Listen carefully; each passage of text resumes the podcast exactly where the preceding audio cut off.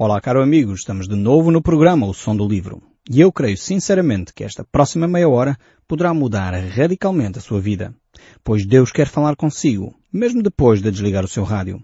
Eu sou Paulo Chaveiro e nós hoje estamos a olhar para o livro de Hebreus no capítulo 7 e vamos ver aqui o verso 20. Estamos aqui numa secção em que vamos ver Cristo Jesus como o supremo sumo sacerdote. E é um sacerdote que não é um sacerdote qualquer. É um sacerdote que é perpétuo, um sacerdote eterno. E ele pertence a uma ordem diferente da ordem estabelecida. Nós no Velho Testamento, a maior parte do Velho Testamento encontramos o sacerdócio da ordem de Araão. A tribo de Levi eram os responsáveis uh, pelo sacerdócio debaixo da lei de Moisés. Mas aqui vai ser levantado um novo sacerdócio. Um sacerdócio que é anterior à lei. E essa é a personagem que nós temos aqui, a qual eh, Cristo é referenciado. É este homem que era Melquisedeque, que é um tipo ou uma imagem uh, do que Cristo viria a ser, e este Melquisedeque era um rei de Salém, uh, que mais do que um rei de uma cidade, que seria a cidade de Jerusalém, era o rei de paz. Salém significa rei de paz. Era um homem que promovia a paz, promovia a justiça, como nós encontramos aqui no próprio livro de Hebreus. Então Jesus é um sacerdote que é desta ordem, um sacerdote que é perfeito. Uh, e nesse sentido nós uh, desenvolvemos esta argumentação aqui com base no livro de Hebreus, quando vemos que Abraão deu o seu dízimo a Melquisedeque, tendo considerado então Melquisedeque superior a ele próprio. Uh, nesse tempo Abraão estava livre de qualquer lei, portanto não havia a lei mosaica que obrigasse Abraão a dar o dízimo ou a dar as suas ofertas, mas por ele reconhecer a autoridade, por ele reconhecer uh, que Melquisedeque era superior a ele, então ele decide voluntariamente fazer, ter esse ato. E aqui uh, reporta-nos de novo para uh, o tempo em que nós vivemos hoje. Portanto, não vivemos mais debaixo do período da lei, mas vivemos debaixo da graça de Cristo Jesus. Uh, e nesse sentido, uh, podemos experimentar essa bênção porque advém da atitude e daquilo que Cristo fez por nós. Uh, no fundo é a semelhança quase daquilo que nós colhemos da atitude de Adão no Jardim do Éden. Porque nós, de alguma forma, toda a humanidade se identifica com a atitude que Adão e Eva tiveram ali no jardim de rebelar-se contra Deus. No fundo não foi só o homem Adão e a mulher Eva que o fizeram, mas toda a humanidade em si assumiu aquele papel em Adão e Eva. E nesse sentido, em Cristo Jesus, todos nós também recebemos essa bênção. Todos nós somos justificados por causa da morte e da ressurreição de Jesus Cristo. Então temos este sacerdócio de Cristo, sacerdócio de Melquisedeque, que de alguma forma é um contraste em relação ao sacerdócio de Arão. Eh, enquanto o sacerdócio de Arão é baseado na lei, o sacerdócio de Melquisedeque é baseado no poder e na graça. Enquanto o sacerdócio de Arão é baseado numa lei limitada, o sacerdócio de Melquisedeque é baseado numa vontade, num, num coração grato. Enquanto o sacerdócio de Arão limita, o sacerdócio de Melquisedeque fortalece. É um sacerdócio, hum, enquanto o sacerdócio de Abraão é, é baseado numa lei exterior, que é imposta, o sacerdócio de Melquisedeque é baseado numa lei interior, uma lei da vida, uma lei da gratidão, que é do interior, provém de cada um de nós. Então temos aqui, de facto, contrastes extremamente interessantes que nós podemos retirar desta, desta oposição em que se encontra o sacerdócio Melquisedeque em relação ao sacerdócio levítico, em relação ao sacerdócio de Arão. Há, no entanto, aqui também nestes textos eh, reflexões extremamente profundas quanto às nossas motivações, quanto àquilo que nós fazemos e porquê é que fazemos. Porquê é que nós agimos na forma como agimos. E é esse o desafio que o autor de Hebreus também nos deixa aqui. Mostrando que vale a pena nós seguirmos o sacerdócio superior e perfeito que é o sacerdócio de Cristo. Que não se aponta só para os comportamentos, mas aponta também para as nossas próprias motivações. Mas deixem-me ler então o verso 20, começando aqui no capítulo 7 do livro de Hebreus, lendo aqui o verso 20 para começarmos a meditar um pouco mais nestes textos que nós encontramos aqui. E diz assim o texto, e visto que não é sem prestar juramento, por aqueles sem juramento são feitos sacerdotes, mas este com juramento por aquele que lhe disse, o Senhor jurou, e não se arrependerá, tu és sacerdote para sempre. Temos então aqui esta declaração de um sacerdócio eterno. E este sacerdócio eterno só se aplica realmente à pessoa de Jesus Cristo. Porque teria que ser uma pessoa eterna para poder ter um sacerdócio para sempre. Nós, se olharmos para o Salmo 110, o verso 4, nós temos esta ideia reforçada. Diz assim, o Senhor jurou e não se arrependerá. Tu és sacerdote para sempre, segundo a ordem de Melquisedeque. De novo, esta ideia, que já vem uh, do livro dos Salmos, vem do Gênesis, já era estabelecida, por isso o autor de Hebreus pega nela e continua a fazer a sua aplicação então à pessoa de Jesus Cristo. É este Senhor superior, Senhor Jesus Cristo, que vem desde o Velho Testamento e é reforçado agora aqui de uma forma inequívoca no livro uh, de Hebreus. O verso 22 ainda prossegue. Por isso mesmo, Jesus se tem tornado fiador de superior aliança. Ou seja, Jesus é o garante desta aliança. Ele não é só o sumo sacerdote, mas ele é o garante desta aliança. Uh, e então ele é de facto a pessoa que pode uh, validar uh, toda esta promessa que aqui encontramos. Ele é superior, e encontramos isso no capítulo 8, capítulo 10, volta a reforçar esta ideia, que Cristo é o nosso supremo sacerdote de uma superior aliança com uh, superiores promessas até. Não é só uma aliança, não é só um sacerdócio, há também promessas inerentes que são superiores às promessas feitas no Antigo Testamento. E agora no verso 23 ainda vemos, ora, aqueles são feitos sacerdotes a maior número, porque são impedidos pela morte de continuar. Ou seja, no passado, os, os sacerdotes do Antigo Testamento, os sacerdotes da ordem levítica, eram mais porque eles morriam. E como Cristo vive, logo não há necessidade de mais sacerdotes. Ele é o único. Único e perpétuo. Único e eterno. Por isso não há necessidade de nomeação de novos sacerdotes. O verso 24 ainda diz, Este, no entanto, porque continua para sempre, tem o seu sacerdócio imutável. Não há razão nenhuma hoje para nomear novos sacerdotes. Agora eu sei que isto eh, confronta-nos com provavelmente algum ensino que temos recebido ao longo uh, de muitos anos, em que existe nas comunidades cristãs dois grupos de pessoas, os sacerdotes e os leigos. Agora, o texto bíblico mostra-nos que o supremo sumo sacerdote é a pessoa de Jesus Cristo. E todos nós, diz-nos o apóstolo Pedro, somos sacerdotes de Deus num certo sentido em que somos intermediários entre aqueles que não conhecem Deus e uh, o próprio Deus, no sentido que nós partilhamos a nossa fé com eles. Não mais no sentido do, do, Antigo Testamento, em que o sacerdote era aquele que purificava de pecados, porque aqui, como vemos a argumentação estabelecida, é só o próprio Jesus Cristo que tem esse papel. Ele é o único sumo e supremo uh, sacerdote e por isso mesmo só através dele nós temos acesso ao Pai. Mas vamos continuar a ver esta argumentação no verso 25. Por isso também pode salvar totalmente que por ele se cheguem a Deus, vivendo sempre para interceder por eles. Temos aqui o papel de Jesus Cristo então como uh, o nosso intercessor é aquele que intercede por nós, uh, apela em nosso favor, e isto realmente está descrito de uma forma tremenda aqui nestes textos. A primeira coisa que nós vemos é que Cristo não está morto, ele é um Cristo vivo. É por isso que em algumas comunidades cristãs nós entendemos que uh, ter o crucifixo não representa a totalidade da verdade bíblica. Ou seja, o Cristo crucificado eh, já foi ressuscitado. Por isso não faz sentido a, a cruz ter o Cristo crucificado. Podemos utilizar o símbolo da cruz. Não é errado usarmos o símbolo da cruz, porque ela é símbolo de vitória para nós. É através da cruz de Cristo que o nosso pecado foi perdoado. Foi lá na cruz que Cristo derramou o seu sangue para nós podermos alcançar a vitória. Portanto, termos o símbolo da cruz não é errado. Uh, mas uh, ter o Cristo crucificado uh, já não é tão apropriado, porque Cristo está vivo, Ele não está morto, Ele ressuscitou ao terceiro dia. E nós cristãos adoramos um Cristo que é vivo. E é isso que nós entendemos mais uma vez aqui por este texto do livro de Hebreus. outro aspecto importante é que este Cristo vivo que é o sumo sacerdote de cada um de nós, intercede em nosso favor também. Ele é o grande pastor que nunca perde as suas ovelhas. Ele não deixa ninguém se perder.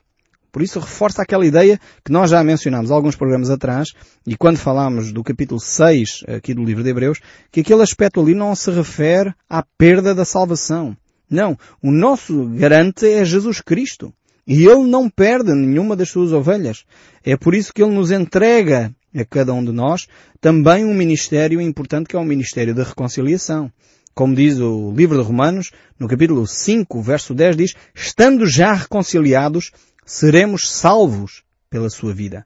Ou seja, Cristo Jesus está vivo, não está morto. E nós adoramos um Deus vivo e verdadeiro, um Deus que ouve as nossas orações, um Deus que pode e compreende quem nós somos. E por isso Ele intercede por nós. Intercede por mim, por si, compreende o seu sofrimento, compreende como você se sente só, compreende quando você se sente traído, ele próprio foi traído por Judas, ele sabe o que isso significa, ele entende quando você se sente desamparado, porque ele próprio foi desamparado e por isso ele pode interceder em seu favor. Ele está a interceder em seu favor.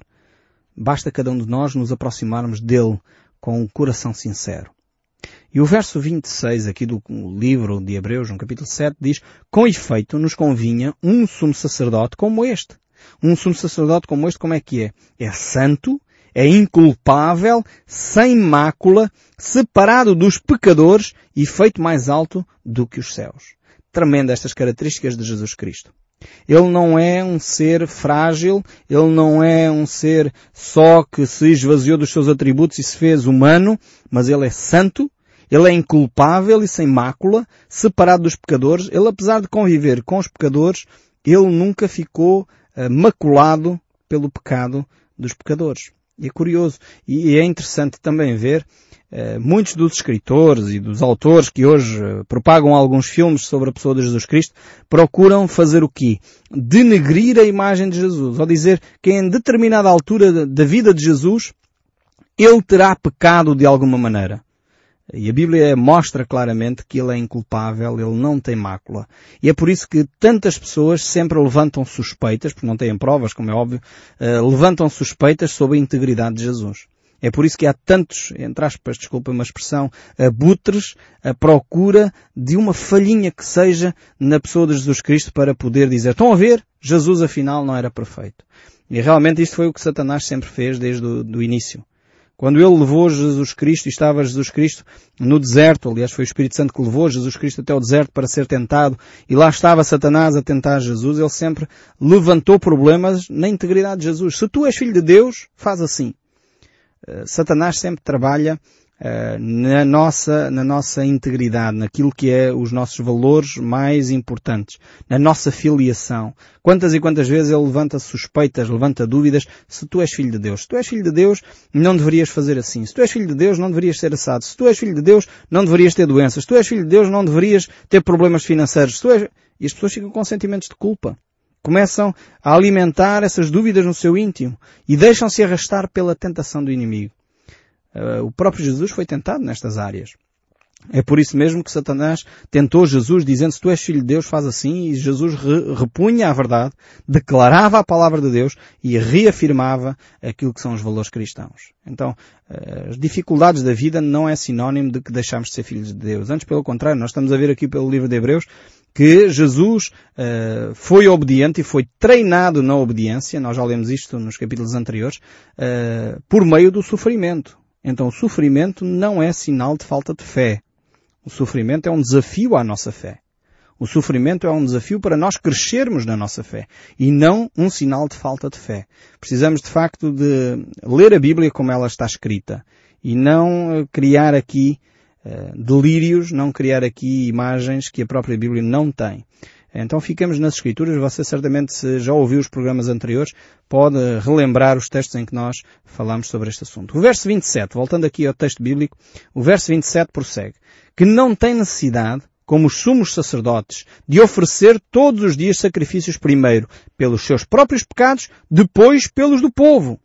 Porque fez isso uma vez por todas, quanto a si mesmo se ofereceu. Ou seja, Jesus Cristo é superior ao sacerdócio levítico, Porquê? Porque os sacerdotes levitas, todos os dias eles tinham que ir lá ao templo, ou ao tabernáculo, e oferecer, em primeiro lugar, uh, sacrifícios por si mesmo, porque os sacerdotes uh, eram pecadores, pecavam, falhavam, e por isso eles antes de oferecer sacrifícios pelo povo, tinham que oferecer sacrifícios por si próprio, e depois então estavam aptos a oferecer os sacrifícios pelo povo. Jesus não tem essa necessidade, porque ele era sem mácula, ele nunca pecou, e por isso mesmo ele não tinha essa necessidade. Porque quando ele se ofereceu, ofereceu-se integralmente por cada um de nós. Porque ele não tinha necessidade de se oferecer por si mesmo para os seus pecados, porque ele não tinha pecado. E esta é a grande revelação, por isso Cristo é superior a qualquer sacerdote levita. E o verso 28 aqui do capítulo 7 ainda prossegue. Porque a lei constituiu sumo sacerdote a homens sujeitos a fraquezas. Mas a palavra do juramento, que foi posterior à lei, constituiu o Filho perfeito para sempre. Então os sacerdotes anteriores da lei, eles eram constituídos, mas eles estavam sempre sujeitos à sua debilidade. Estavam sempre sujeitos a falhar. E nós, seres humanos, eh, temos esta tendência a cair, temos esta tendência a falhar, temos esta tendência a errar. Muitas vezes vejo aí determinados líderes religiosos que parece que nunca falham, que são perfeitos. Condenam os outros pelas fraquezas que eles têm, sem se aperceberem que eles próprios são frágeis. E depois, infelizmente, às vezes, uh, rebenta nos jornais escândalos tremendos. Porque essas pessoas não foram reconhecendo humildemente as suas fragilidades, as suas fraquezas. Todos nós, seres humanos, necessitamos de Cristo. Sejamos pastores, padres, bispos, apóstolos ou outra coisa qualquer, necessitamos de uma relação com Deus. Precisamos de ficar humildes, percebendo a nossa fragilidade. É por isso que o texto bíblico nos diz, tu que estás em pé, cuidado, não caias. Não julguemos os outros para não sermos julgados. Isto não quer dizer que não se deve de exercer a disciplina bíblica. Atenção. Porque disciplina bíblica não é juízo, não é julgamento. Disciplina bíblica é um ato de amor para restaurar as vidas das pessoas. E talvez um dia podemos voltar a este aspecto da disciplina bíblica, porque eu creio que muitas vezes entendemos muito mal o que isso significa e talvez por isso praticamos pouco aquilo que a Bíblia nos ensina, que é a disciplina bíblica. Mas voltando aqui ao texto bíblico, eu gostaria só de introduzir ainda aqui lendo uh, mais um verso. E este verso é do capítulo 8, verso 1 do livro de Hebreus, que diz assim, Ora, o essencial das coisas que temos dito é que possuímos tal sumo sacerdote que se assentou à destra da majestade nos céus. Aqui temos então uma afirmação e um resumo, no fundo, de tudo aquilo que foi dito. O autor aqui do livro de Hebreus eh, tem necessidade de fazer um ponto de situação. No fundo, esta, este versículo 1 aqui do capítulo 8 poderia ser traduzido desta forma. Em consideração ao que apresentámos anteriormente, o ponto central desta mensagem é por outras palavras, eu estou a ler ou a traduzir o verso 8, não é?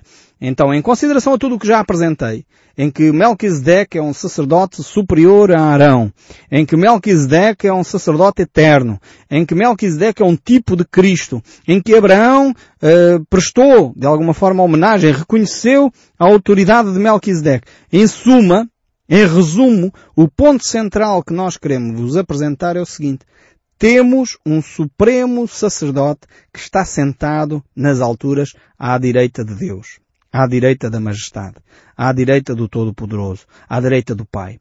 E aqui é o ponto central. Não é um sacerdote qualquer, não é um sacerdote que vai ao lugar santo dos santos e ali pode ou não ser aceita a sua oferta, porque esta é a mentalidade hebraica.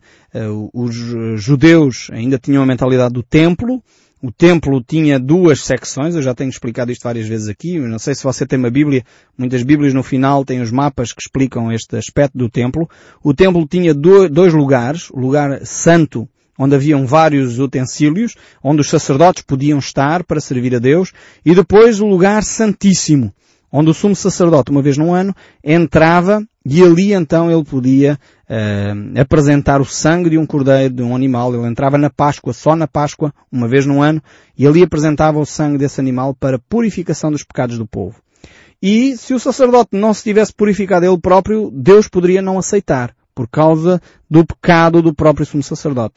Aqui neste verso 1, eh, do capítulo 8 do livro de Hebreus, uh, o texto bíblico nos diz que Jesus Cristo é um sumo sacerdote que está aceite. Não só ele eh, pode entrar no lugar santo dos santos, como ele foi mais longe. Ele está à direita de Deus. Ele está à direita da majestade nas alturas. Ele ganhou esse direito pela forma como ele foi obediente e obediente até à morte e morte de cruz. Isso nos diz o livro de Filipenses.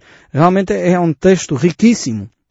Este aqui, esta argumentação que o apóstolo Paulo faz acerca do sacerdócio de Cristo, que é um sacerdócio muito superior ao sacerdócio dos levitas e que nem se poderia sequer comparar porque não havia comparação. Porque não havia nenhum sumo sacerdote, nenhum sacerdote que pudesse se arrogar de ter esta intimidade com o Pai. A maior parte dos sacerdotes tinha um pânico tremendo de tomar essa posição, de uma vez no ano chegar lá e entrar no lugar santo dos santos. Era um ato de coragem, era um ato de fé essencialmente, mas um ato de coragem. E aqui Jesus está sentado à direita da majestade nas alturas. Por isso Ele intercede por nós. Por isso nós podemos nos aproximar com confiança deste Senhor. É o supremo sumo sacerdote de cada um de nós. Não sei se você sente o mesmo que eu sinto. Eu estou a falar destas questões aqui e sinto uma honra tremenda de ter Cristo que me escolheu a mim e a si para ser chamados seus filhos. É um privilégio tremendo este de nos podermos relacionar com Deus. Não é uma coisa oca, não é uma religião só de cerimónias, é uma religião de intimidade, uma religião onde nós podemos conhecer Deus, onde nós podemos derramar o nosso coração e onde nós temos resposta às nossas orações. Nós não estamos sós aqui. Cristo Jesus é o nosso supremo sumo sacerdote, é aquele que intercede por si, você não está só.